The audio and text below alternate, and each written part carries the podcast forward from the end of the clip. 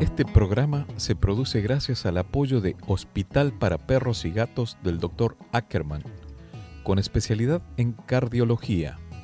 Su Facebook es Hospital para Perros y Gatos. Su teléfono 52-664-683-7932. Taquería y restaurante Hipódromo.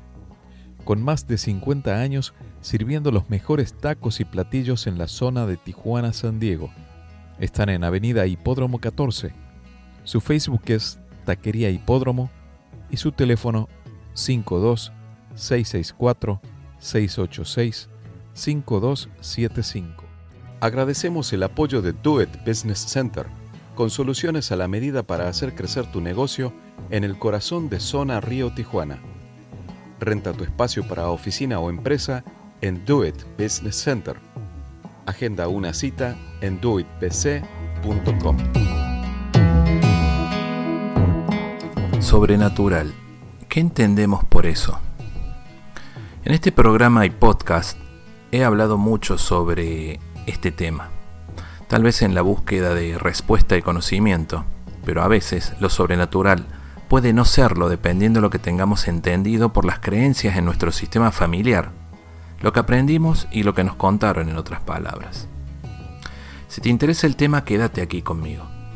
Me gustaría tenerte aquí enfrente de mí y preguntarte, ¿qué experiencia sobrenatural has tenido? Los niños, niñas y adolescentes, ¿qué saben de esto? Historias de miedo que aparecen en las redes, en las películas o las que les contamos. Leyendas, etc. Y ni hablar de esos juegos de comunicación que utilizan con una tabla para comunicarse con el más allá y que la mayoría de los casos terminan mal, con un guion para otra película de miedo, de terror. ¿Cómo les ayudamos a saber tener discernimiento en esa búsqueda de respuestas en lo sobrenatural? Discernimiento. Eso es el juicio por cuyo medio o por medio del cual percibimos y declaramos la diferencia que existe entre varias cosas de un mismo asunto o situación específica. Por ejemplo, una situación sobrenatural.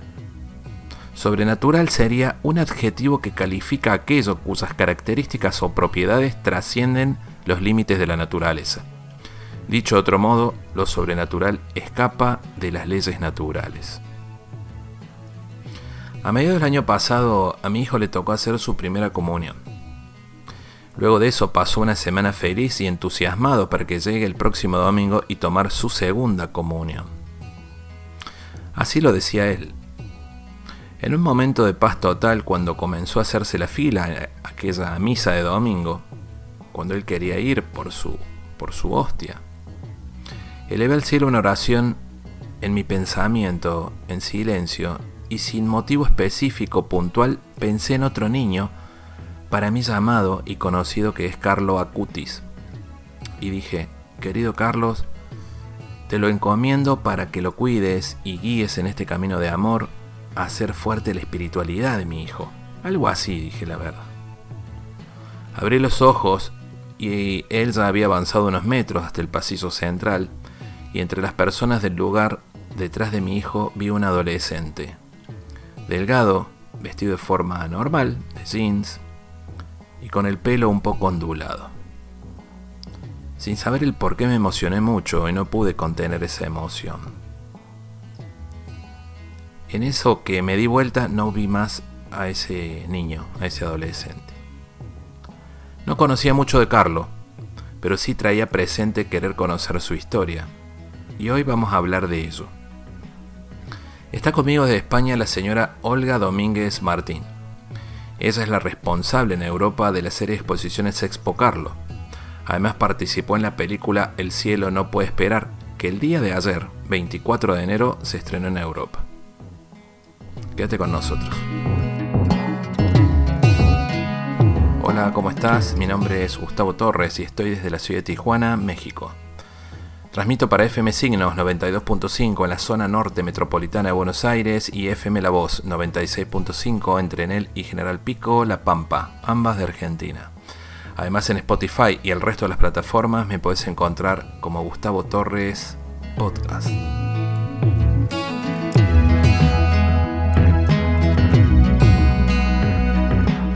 Viví una vida mejor en Distrito Betania, el mega desarrollo de Grupo Betania. Más seguro, más cerca, más cómodo, más accesible, más calidad de vida. Tres Torres, 569 departamentos, ubicado estratégicamente sobre una de las principales avenidas de Nueva Córdoba, Avenida Belezarfil, esquina Perú. Unidades de 1, 2 y 3 dormitorios con pileta, gimnasio, asadores, seguridad las 24 horas, paseo comercial, oficinas y cocheras. Invertí mejor, viví mejor. Distrito Betania, un nuevo desarrollo de Grupo Betania. Conoce más en grupobetania.com.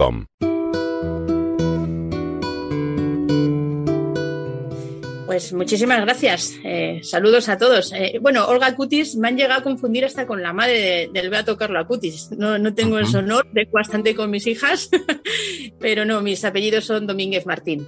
Domínguez Martín. Cuéntenos un poquito, Olga, ¿qué, usted tiene, ¿qué es lo que tiene a cargo ahí en España en la obra de Carlo Acutis? Bueno, pues eh, digamos que soy no sé, eh, llámalo comisaria o embajadora de la exposición Carlo que bautizamos. Y Carlo es la hermana pequeña de la exposición internacional que está viajando por todo el mundo llevando los milagros eucarísticos, una exposición que hizo Beato Carlo.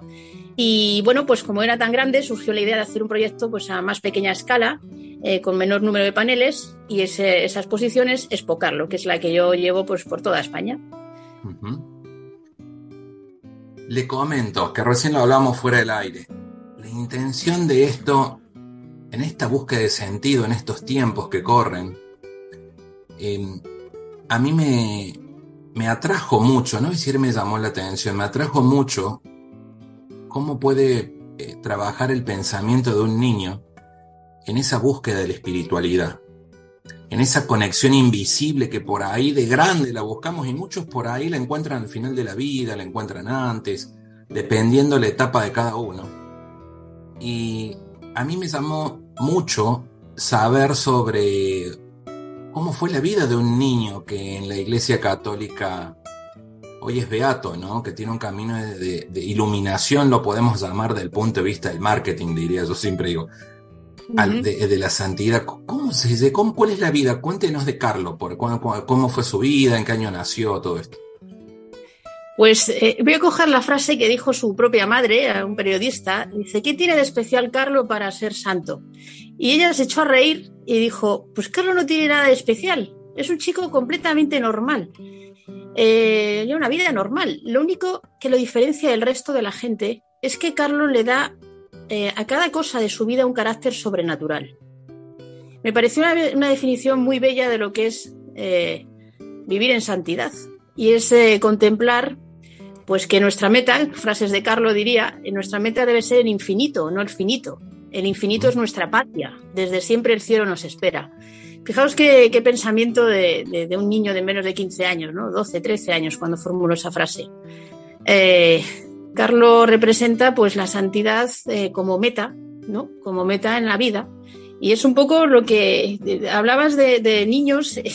Eh, Carlos no es diferente de cualquiera de nosotros, ¿eh? no es un personaje pues que, sea especial o que tenga unos dones determinados, sino lo que, lo que representa es que lo sobrenatural en nuestra vida está incorporado en nuestro ADN. el nombre tiene ese de Dios y tiene ese de Dios y, podemos ver que si no es una religión va a buscar otra. O sea, eh, esa sed la tiene. ¿Por qué? Pues porque Dios ha dejado esa semilla en, nuestro, en nuestra alma.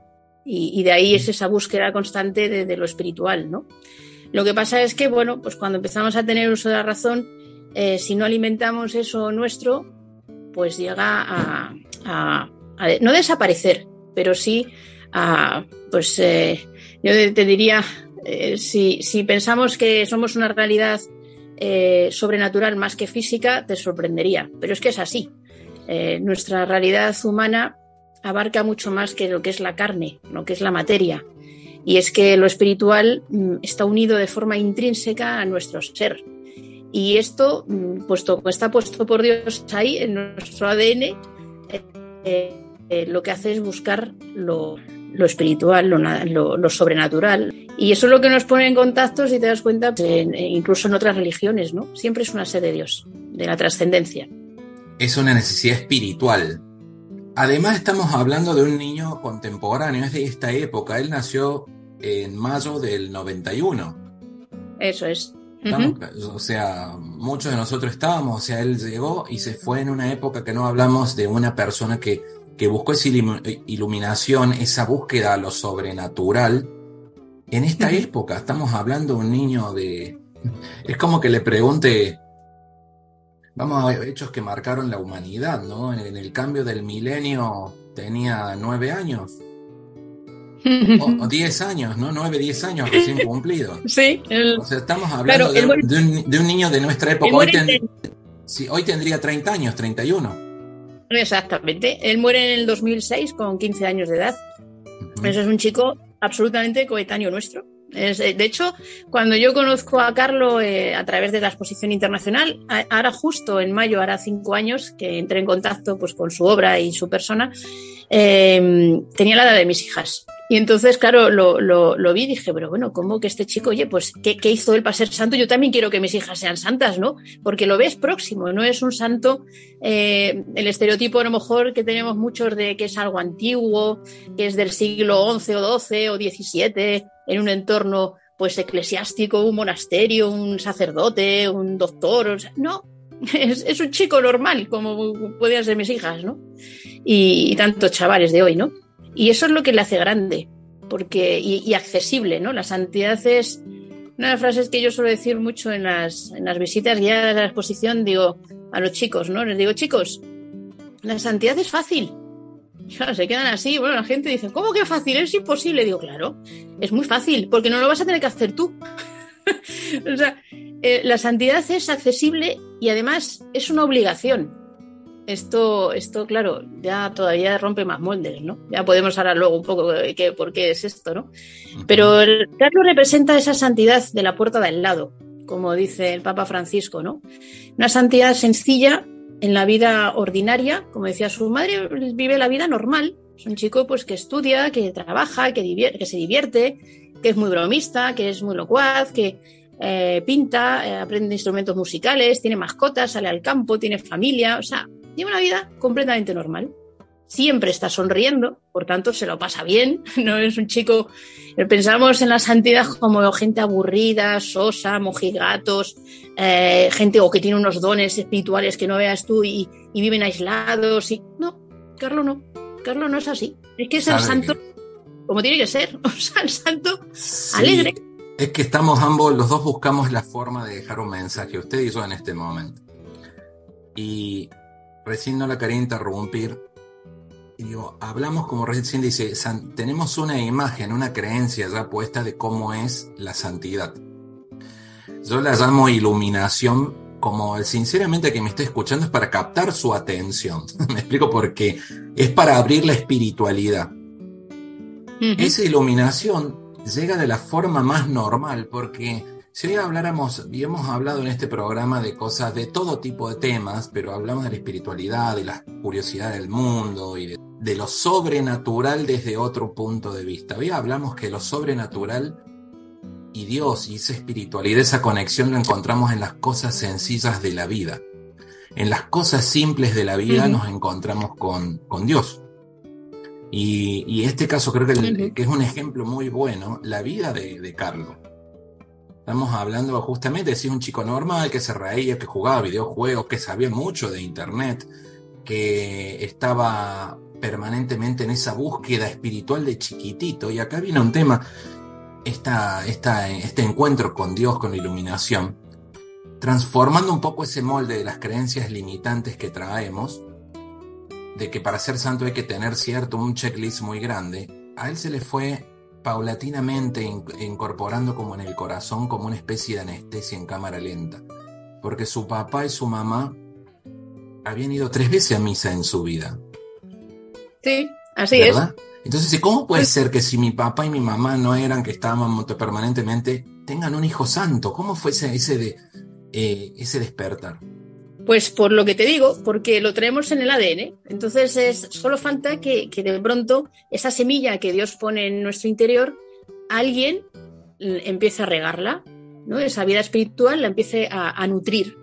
Eh, en este caso no fueron ni siquiera sus padres, porque como bien has dicho, eh, Antonia eh, y Andrea pues habían visitado la iglesia en su vida tres ocasiones, ¿no? Cuando nos bautizaron, eh, cuando hicieron la primera comunión y cuando se casaron. Entonces no eran tampoco testigos de una fe, eh, precisamente. En el caso de Carlo, mm, sí pudo estar regado esa, esa fe en sus comienzos, eh, tan niño, tan pequeñito, pues gracias a, una niñera que tuvo, eh, polaca, que era una chica pues muy devota, muy seguidora de San Juan Pablo II, y fue el instrumento que Dios usó pues para abrirle este corazón, eh, a esta realidad, ¿no? A, lo sobrenatural, porque le iba hablando de Jesús, de la Virgen María, del Rosario, en fin, que, que iba nutriendo esa sed que ya de por sí Carlos tenía y muy grande, porque con tres añitos mm, hacía preguntas a su madre ya de, realidades así, ¿no? Decir, oye, la vida, la muerte, eh, ¿qué sentido tiene estar aquí? En fin, no sé, eh, eh, es un chico que además que desde muy pequeño demostró muchísima inteligencia, estaba muy despierto, ¿no? Entonces,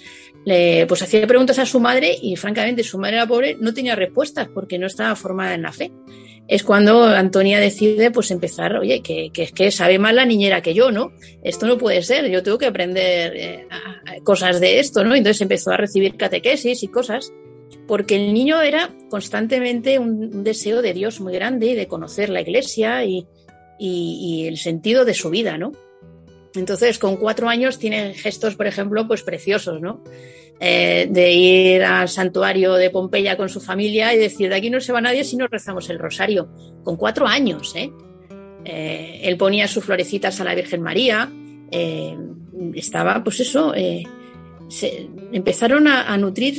Yo es que me estoy acordando ahora, me viene a la cabeza, cantidad de padres que conozco que dicen, no, no, no vamos a bautizar al niño porque cuando sea mayor él, pues que decida si se quiere bautizar o no, ¿no?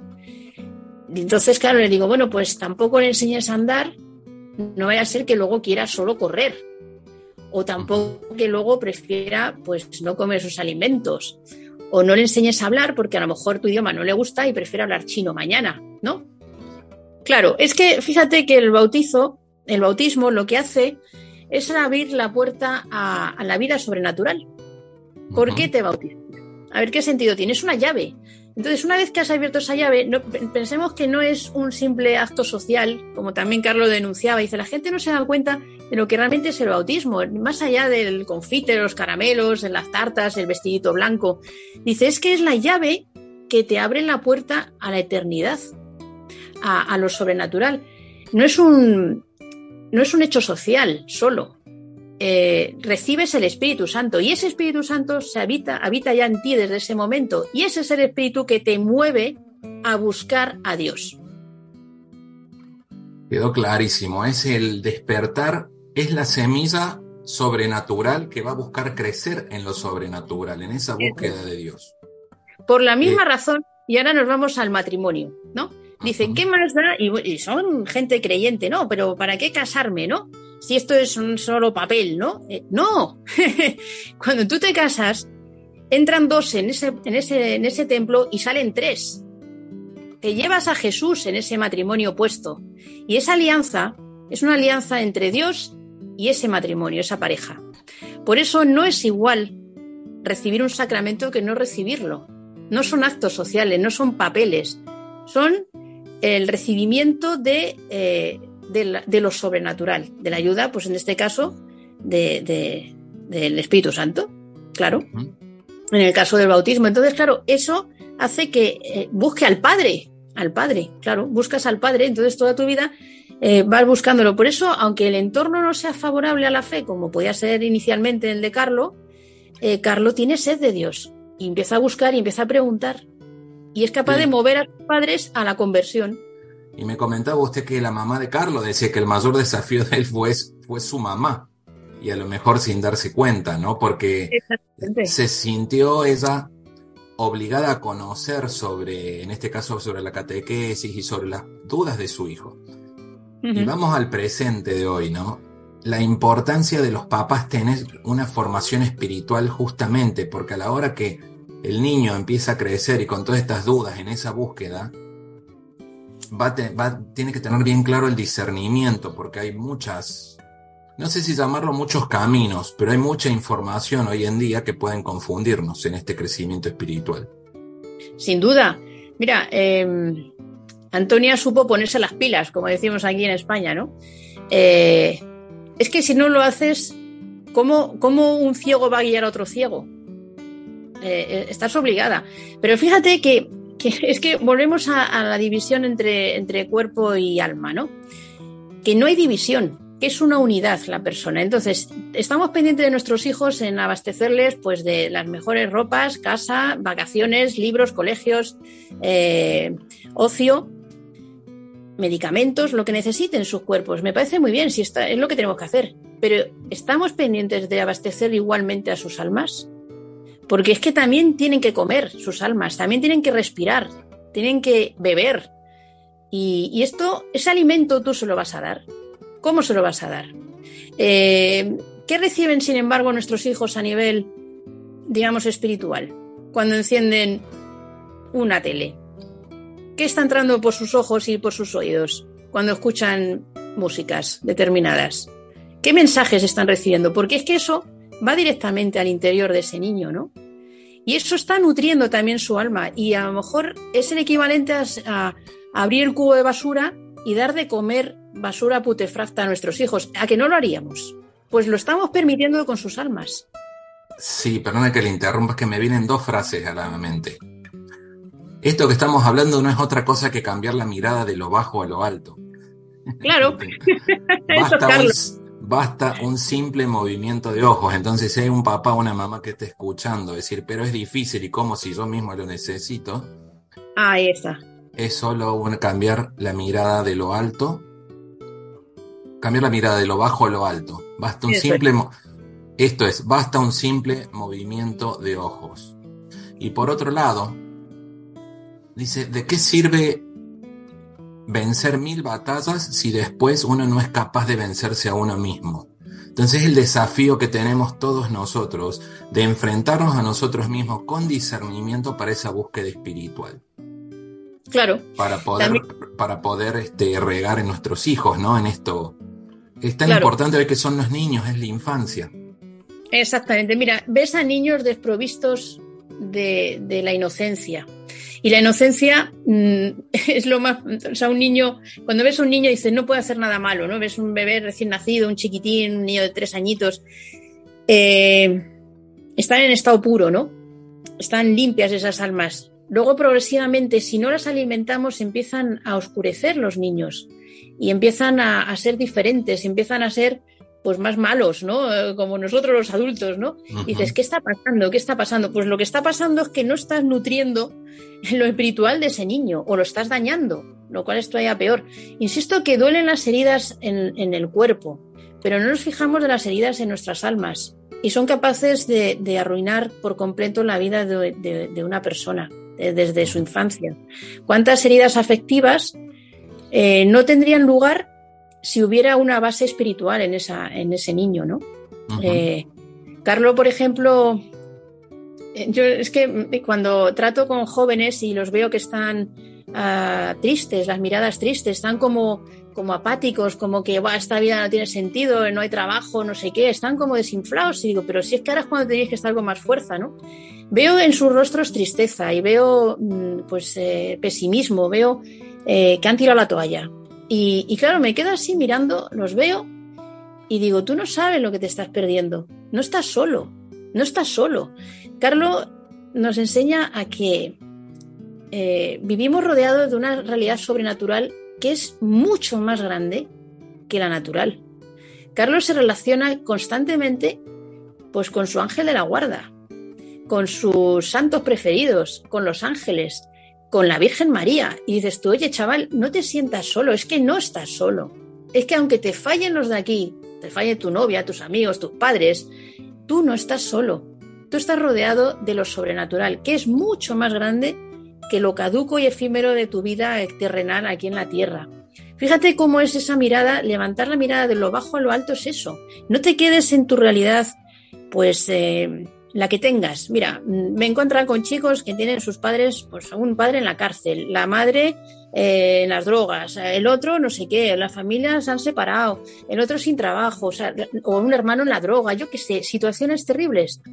Dices, mm, no te quedes en esto. eleva tu mirada.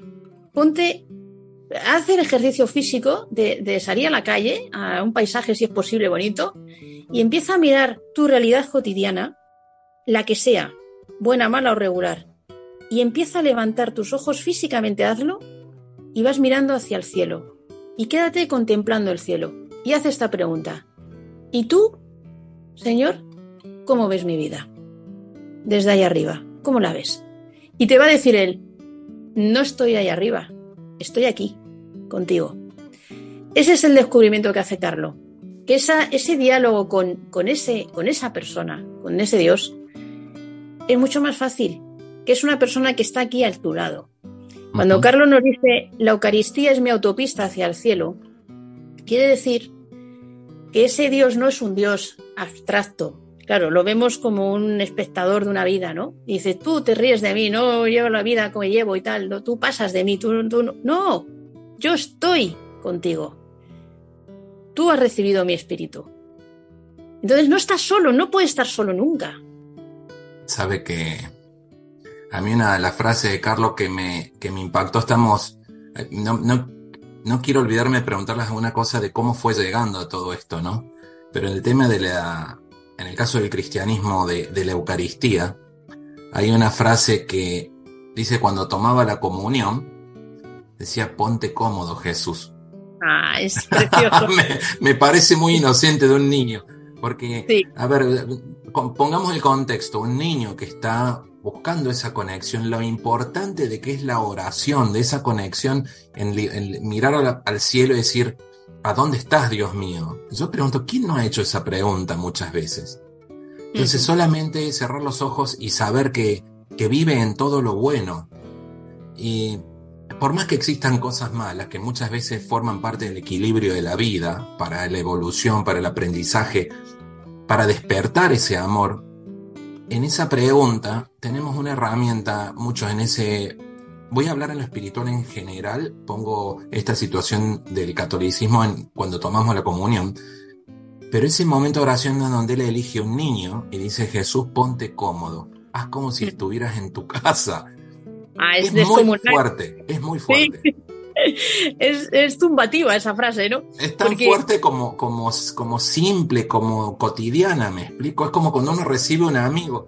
¿Quién tiene, no tiene un amigo, alguien a quien quiere mucho y llega a la casa y vamos a sentarnos en la PlayStation, o vamos a jugar al fútbol, o vamos a hablar, o, o ver una película y comer palomitas, o choclos, no sé cómo le dicen en España. Palomitas, eh, sí. Palomitas. Sí. Y de repente le decía a tu amigo, ven, vamos a poner, sentate, ponete cómodo. O sea, está en el momento de la Eucaristía, de la meditación, de la oración, de ese momento de levantar la mirada, ponete cómodo en mi corazón y hablemos. Y yo te aseguro que si cerrar los ojos, tal vez no escuches una voz, uno buscando lo sobrenatural, pero vas a sentir en tu corazón y en tu mente algo que siempre que sea bueno va a venir de lo sobrenatural, de un ser claro. superior, de tu, de tu yo, de, de Dios. Pero, pero fíjate, estarás de acuerdo conmigo, Gustavo, que para poder hacer eso necesitamos el silencio, la introspección. En, en, el mundo en que vivimos, ¿qué se nos ofrece? ¿Precisamente silencio y tranquilidad para hacer esto? No. Es todo lo contrario, ruido, anestesia, ¿no? Anestesia de drogas, de alcohol, de pastillas, de tal. Eh, eh, no, no pienses, ¿no? No pienses, no interior, no te, no te metas en ese mundo, en esa habitación secreta que es tu alma y en la que te vas a encontrar pues, con ese Dios que te, que te aguarda, ¿no? Eh, para eso necesitas silencio. Y el mundo, yo veo a los jóvenes con la música puesta a todo volumen y le digo, chaval, atrévete, atrévete a hacer silencio. ¿Saben lo que les ocurre? Que no lo pueden soportar. Es que el silencio es de los valientes. Ah, ahí está. Atrévete a ser valiente y escucharte tú mismo. Eso es. Porque Eso. muchas veces, y vuelvo a lo mismo, yo en realidad, yo creo que los hijos son maestros, ¿no? Y mi hijo es un maestro mío. Y en algún momento él había escuchado que le decían que si no, él entendió no sé en dónde, que si no estaba con el ruido y todo era como aburrido, lo habían etiquetado de aburrido. Y sí, digo, sí. el que te dijo eso seguramente es un cobarde. Mira, explico? La... El, el, el, animate a estar en silencio y escucharte, animate a estar en paz, te va a conectar. Entonces, no, no es, eh, pero no es un contraataque lo mío de eso, pero claro que como papá me dolió que eh, se empiece a identificar que si no está con ruido es aburrido. Lo etiquetaron. les han engañado. Mira, las grandes cosas, las más grandes cosas ocurren en el silencio, el nacimiento, la muerte y cómo crece, por ejemplo, una semilla en la tierra. Todo eso tiene lugar en el silencio más absoluto. Son los dos extremos, ¿eh? Nacimiento y muerte. Estás solo, y fíjate, me viene la frase ahora de Carlo, dice, la santidad no es un proceso de añadir, sino de sustraer menos yo para dejar más espacio a Dios. Eh, en ese diálogo con este Dios, tú te vas vaciando y vas escuchándole a Él, no tanto a ti, sal de ti mismo, ¿no? Eh, hay otra frase de Carlo, ahora no recuerdo, me vendrá al recuerdo pronto, tiene que ver con, bueno, otra frase que tiene él, no yo, sino Dios. Él también hace referencia a, dejarse de mirar a uno mismo. Siempre que miramos hacia nosotros, miramos el ombligo. No, despégate, atrévete a despegarte de ahí y a mirar hacia arriba. Sabe que le estoy escuchando, ¿no? Pero es que me empiezan a surgir muchas cosas. Justo antes de conectarme para el programa le mandé las frases de Carlos a un amigo mío que está en Argentina. César. Y estaba acá mirando olas. Y mire esto, en este antes de pasar, quiero, quiero preguntarle sobre los milagros eucarísticos que él comenzó a, investigar y que lo, lo, empezó a hacer crecer, ¿no? Pero cuando pensamos y decimos, bueno, que si es algo sobrenatural o no, otra de las frases de él, esto es muy importante porque él iba a, iba a su momento de meditación, a su lugar de encuentro, al sagrario, la hora santa, lo que, a ese momento de silencio, y después siendo niño volvía rápido a la casa y escribía, ¿verdad? Lo que, las frases que había meditado. Acá tiene una en donde nos habla de esto que yo digo y lo conocemos como la libertad interior lo identifico de esa forma, porque a lo mejor alguien está escuchando y si están hablando estas dos personas, y que vas a saber y estar. nadie quiere convencerte de nada, te estamos contando una historia de que es posible y que está al alcance de todos, y que la decisión la tiene cada uno. Y escribió Carlos, Dios ha escrito para cada uno de nosotros una historia increíble, pero nos ha dejado la libertad de escribir el final. Exactamente. Hablamos del libre albedrío, entonces nosotros nos dieron el lápiz, nos dieron una hoja y dijeron, tu historia es increíble, terminala, ¿cómo querés que la terminemos? ¿Cómo lo hagamos? Entonces en esto tenemos esa responsabilidad como, como seres humanos y vuelvo a hacer mucho hincapié como, como adultos para los niños y los adolescentes en esta búsqueda del sentido que, que muchas veces parece difícil y a veces lo fácil parece difícil porque está muy a mano descubrirnos a nosotros mismos en el silencio. Le quiero preguntar, Olga, cuéntenos, eh, le llamaron mucho la atención los milagros eucarísticos a Carlos y empezó a investigar de eso.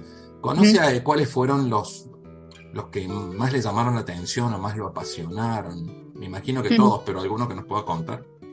Bueno, él tuvo esta llamada eh, a hacer esta misión pues eh, muy niño eh, él muere con 15 años, pues eh, dos años y medio, tres años atrás. Él está en Rimini con su familia, en Italia, en un encuentro que había allí.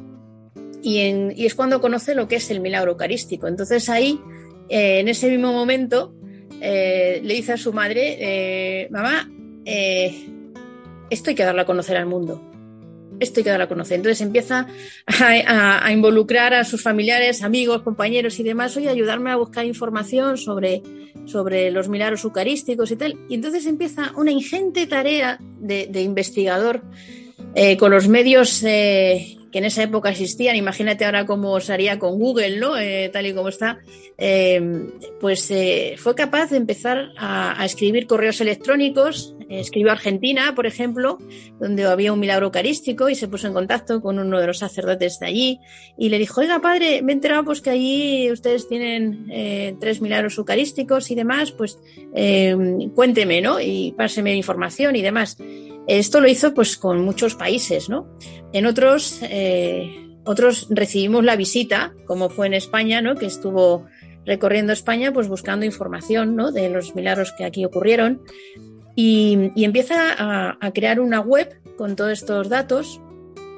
Eh, fijaos que estamos hablando del 2000 y poquito, ¿eh? que, imagínate ahora en esta época cómo ha cambiado las tecnologías. Pero Carlos ya era capaz de, hacer lo que no había hecho nunca la Iglesia y era eh, crear esa primera, digamos, base de datos de, los milagros eucarísticos en el mundo. Ese, trabajo se lo debemos a él. La primera recopilación que se hace de ellos. Eh, la tarea es, inmensa porque la exposición era muy, muy amplia. Luego, a su muerte, tengo entendido que es cuando lo, transformaron ya pues, en, papel, ¿no? En, varios idiomas, en fin, y ya llega al alcance pues, por todo el planeta, ¿no? que está en la exposición. Pero esto lo hace un niño de, 12 años, ¿eh? 12, 13 años. Claro, podemos pensar que, es lo único que hizo Carlos. No, eh, hay cuatro colecciones en total las que hizo él. Es un chaval que no pierde el tiempo que, se pone a trabajar duro. Eh, ¿Por qué? Pues, pues, porque había que llevar todo esto a cuantos más mejor, ¿no? Y él se da cuenta que las tecnologías, pues, permiten llegar, pues, muchísimo más lejos que podían estar antes los apóstoles, ¿no? Hace dos mil años. dice, bueno, pues vamos a aprovechar las tecnologías, pues, para la evangelización y darles un uso eh, bueno. Y este es el gran proyecto de Carlos. Ya te digo que lo recibe el mensaje, pues, pues muy pequeñajo, ¿no? Le llevo a casi tres años y y da a luz pues esta maravilla, ¿no? De obra. Resuena la palabra sobrenatural en todo esto, porque muchos hablamos de un mundo paralelo, de la santidad, de, lo que sea, de hay mil hechos que nos pueden llamar la atención. Y uno de esos son los sueños y qué hay más allá. Y él soñó con su abuelo y le pidió que rece por él porque estaba en el purgatorio. fue, fue, y él tenía, ¿cuántos años tenía en ese momento? Creo que tenía seis o siete añitos, era muy chiquitín. Había muerto su, abuelo materno y, se le representa en sueños el abuelo y le dice, hijo, reza mucho por mí, ¿no? Eh, estoy en el purgatorio. Fue una sacudida enorme, porque Carlos, además, un niño muy familiar, eh, se criaba mucho con sus abuelos y, y eso fue una sacudida enorme para él. Fijaos que, le transformó porque desde ese momento él empezó a rezar por las almas del purgatorio y cogió mm, miedo eh, a, lo que es el infierno y el purgatorio. Y, fíjate que en un momento ya muy cercano a su muerte, eh, dijo, bueno, mm, ofreceré todos los sufrimientos que tenga que padecer mm, por el Papa, por la Iglesia, para que yo no vaya al purgatorio, sino directamente al cielo. Tenía terror de acabar la vida aquí en la tierra, en, el, infierno o en el purgatorio. Eh, él sabía que esto es real, que no son cuentos de hadas, oye, que, esto es una realidad nuestra, que nuestra vida aquí es un ratito, ¿no? que, que nuestra vida es eterna, que aquí estamos un rato. Entonces, claro, él, eso te digo, todo forma parte de lo mismo, eh, la unión con, con la vida espiritual, es que eres cuerpo y alma, no lo puedes separar. Si lo separas, corres el riesgo de convertirte en un zombie, ¿no? Que tanto nos enseñan las películas. Ves esos seres que son caminantes, que comen, que devoran, ¿no? Que, están muertos en vida. Eh, arrancar lo sobrenatural de tu vida es ser eso, un zombie. No lo puedes separar, solo se va a separar un ratito cuando mueras. Un ratito hasta que llegue, bueno, pues el final de los tiempos, la resurrección, ¿no? Como decimos nosotros, pero, pero tu realidad, eres cuerpo y alma unidos sin división. No son vidas paralelas. Yo llevo la vida por aquí carnal, terrenal y por allí la espiritual o no. No, no, no. Eres una realidad sobrenatural. Carlos tenía un punto en común con uno de los santos, eh, no sé si más conocidos, pero muy conocido, que es el Padre Pío. Ah, sí. Y, y tienen en común que los dos tenían una relación muy estrecha con su ángel custodio. Bueno, y muchas más cosas que te puedo contar. La relación de, aparte de que sean italianos, eh, ambos, eh, la relación es incluso familiar, porque una tía abuela de Carlo, que por cierto vive todavía, tengo entendido, eh, sí, no, vive todavía, por parte de madre, pues era dirigida por San Pío de Pietrelcina, el padre Pío. Y entonces, bueno, pues eh, cuando Carlos era pequeñito, pues esta tía abuela le contaba muchas cosas del padre Pío, claro.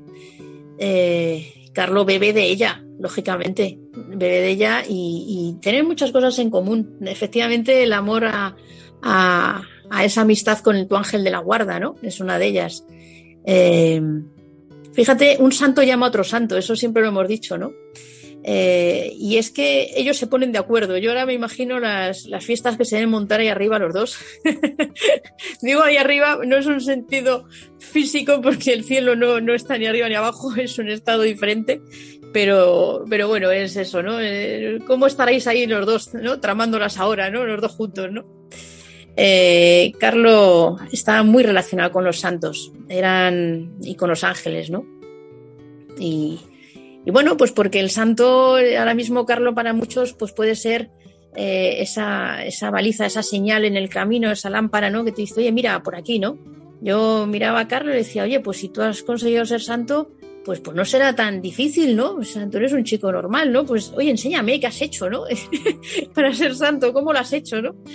Eh, eh, la vida de los santos es para esto, pues para, no para copiarlos, porque, fíjate otra frase de Carlos muy bonita, muy conocida, es eh, todos nacemos originales, pero muchos mueren como fotocopias.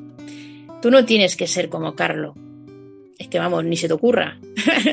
tú tienes que ser tú. Dios tiene un proyecto de, de vida y de santidad para ti. ¿No? Para cada uno. Es esa frase que decías antes, ¿no? Escribe una historia preciosa, ¿no? Pero deja que acabe, que tú rehaces el final. Bueno, pues ese es el proyecto de vida, que tú seas feliz y que tú seas santo y, que alcances tu meta, que es el cielo. Y mientras, pues aproveches lo que tienes aquí en tu vida, tus experiencias, tus eh, todo, lo que tengas, ¿no? y, y para alcanzar esa meta. En el fondo es muy sencillo. Los complicados somos nosotros, que hacemos todo mucho más enrevesado. Pero en el fondo todo es mucho más fácil, poniendo la mirada donde la tienes que poner, claro. El otro punto en común con el San Padre Pío fue que tienen el cuerpo incorruptible. Eh, el Padre Pío sí es un cuerpo incorrupto, el de, el de Carlos es un cuerpo intacto. No es exactamente lo mismo. Ah. Eh, a ver, eh, ¿Qué quiere decir una cosa y otra? Así muy, muy rápidamente. El cuerpo incorrupto pues conserva sus, sus propiedades pues como si estuviera echándose una siesta. o sea, su, su, piel, su color, su temperatura.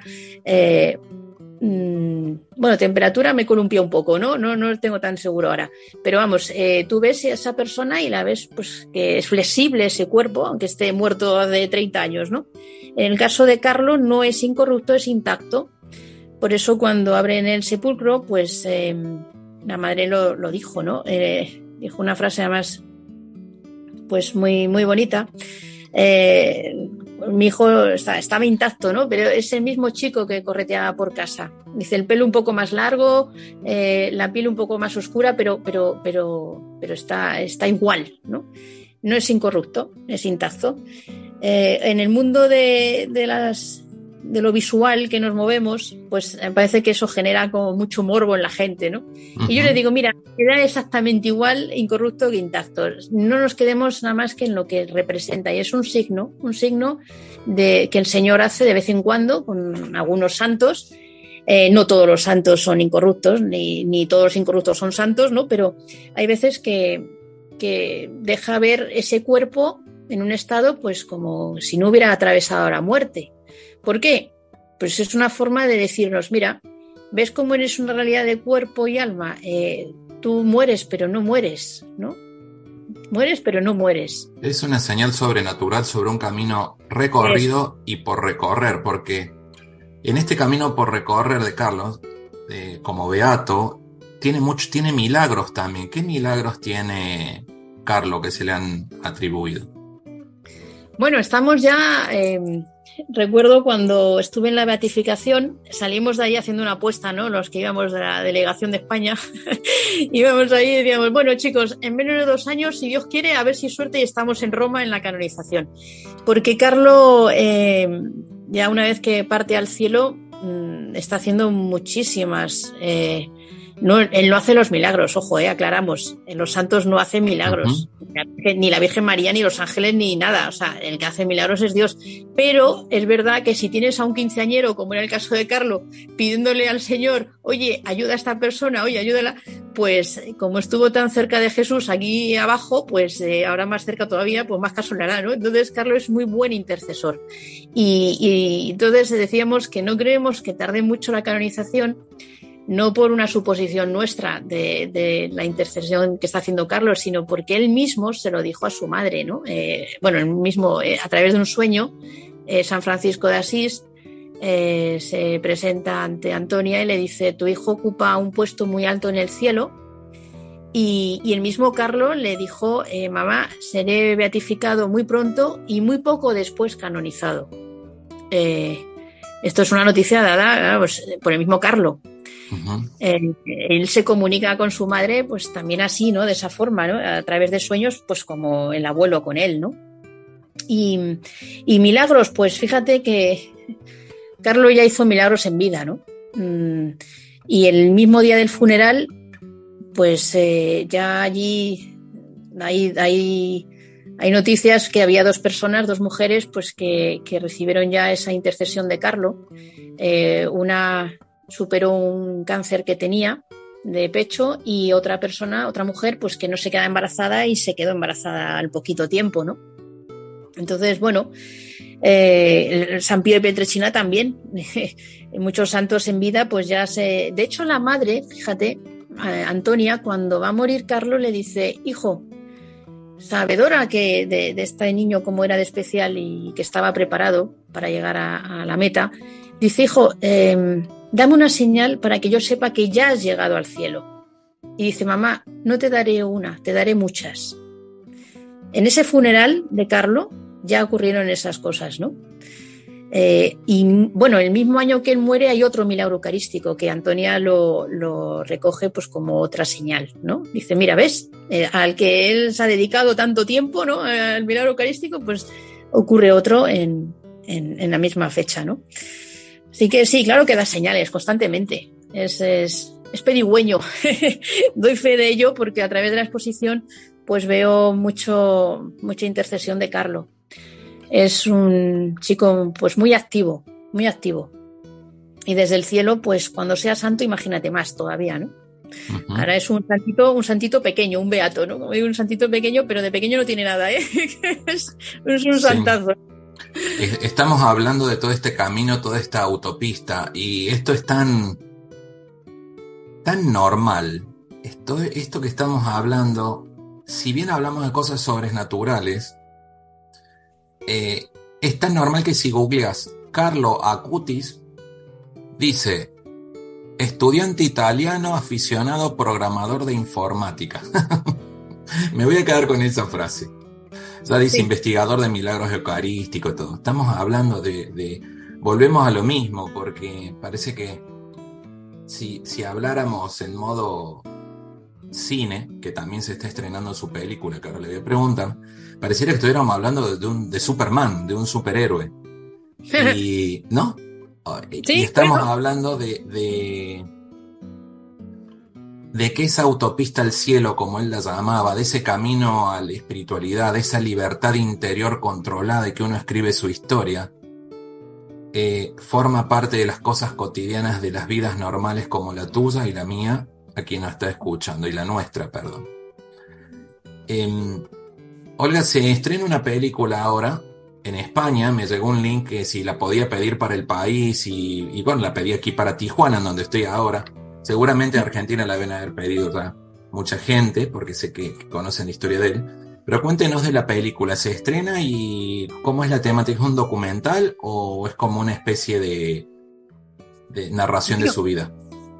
Pues eh, esa película, sé algo de ella porque participo en ella. Me tomaron, pues, eh, José María Zavala, el cineasta y escritor, pues al saber que yo me dedicaba a todo esto de Carlo, eh, me invitaron un día y me decían, oye, Olga, eh, ¿qué sabes tú de Carlos? ¿no? Cuéntanos y tal. Y se quedó el hombre pues tan, tan emocionado, ¿no? Que decía, oye, tú tienes que salir en la película que vamos a hacer. Y yo, claro, no tenía ni idea de lo que me estaba contando. y dije, ¿que yo salga en una película?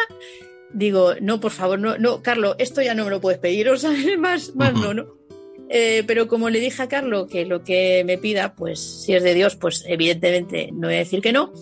Eh, dije, bueno, pues nada, yo acostumbrada a trabajar siempre detrás de las cámaras, pues como Carlos, siempre con mi cámara fotográfica y mi vídeo y tal, pues de pronto me veo sentada delante de, cámaras de cine.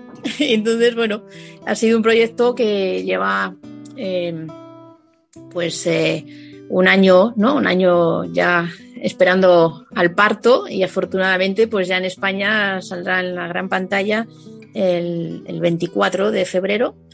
Hay una premier previa en la cual pues podré ver eh, la, película.